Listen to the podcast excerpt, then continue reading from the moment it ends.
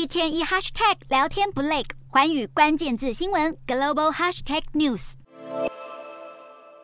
Google 在美东时间六日举行产品发布会，正式发表 Pixel 7与 Pixel 7 Pro 与首款智慧手表 Google Pixel Watch。全新 Pixel 7系列手机采用新一代 Google Tensor G2 处理器，并同时搭载 Android 十三作业系统。机身设计采用更薄的边框，比前一代 Pixel 6更为精巧。而两款新机除了沿用旧机的萤幕下指纹辨识功能，也支援人脸辨识解锁。令人期待的新功能方面，Pixel 7的高解析变焦倍率可以达到八倍，Pixel 7 Pro 更可以达到三十倍，能大幅增加拍摄范围。Pixel 7 Pro 还具备独有的微距对焦功能，能在最近三公分的距离精准捕捉花瓣、雨滴，甚至是羽毛的微小细节。另外，两款手机也推出修复模糊的功能，只要对准失焦老照片，清除萤幕，就能让它再次清晰。除了展示新机之外，Google 副总裁还在发表会上点出前几代 Pixel 手机所开创的功能。虽然没有公开指名，但内行人一听就知道，Google 副总裁在暗讽苹果是模仿者，因为他所提及的三项功能都正好是 iPhone 十四主打的新功能。不过，苹果半个月前发布的 iOS 十六某些独有功能也受到用户的大力赞赏，例如不需用手触碰。而是用声音就可以关机和重开机。另外，根据日本智慧手机拆解调查公司的报告，苹果 i 十四旗舰机的零件成本比 i 十三高出两成，创下历史新高。主要是贵在 i 十四采用的 A 十六晶片。而就零件生产国家分布来看，i 十四使用的美国制造零件占比大大提升，超越日韩。台湾与中国产制的零件比重则呈现萎缩的趋势，原因可能是受半导体价格高涨所影响。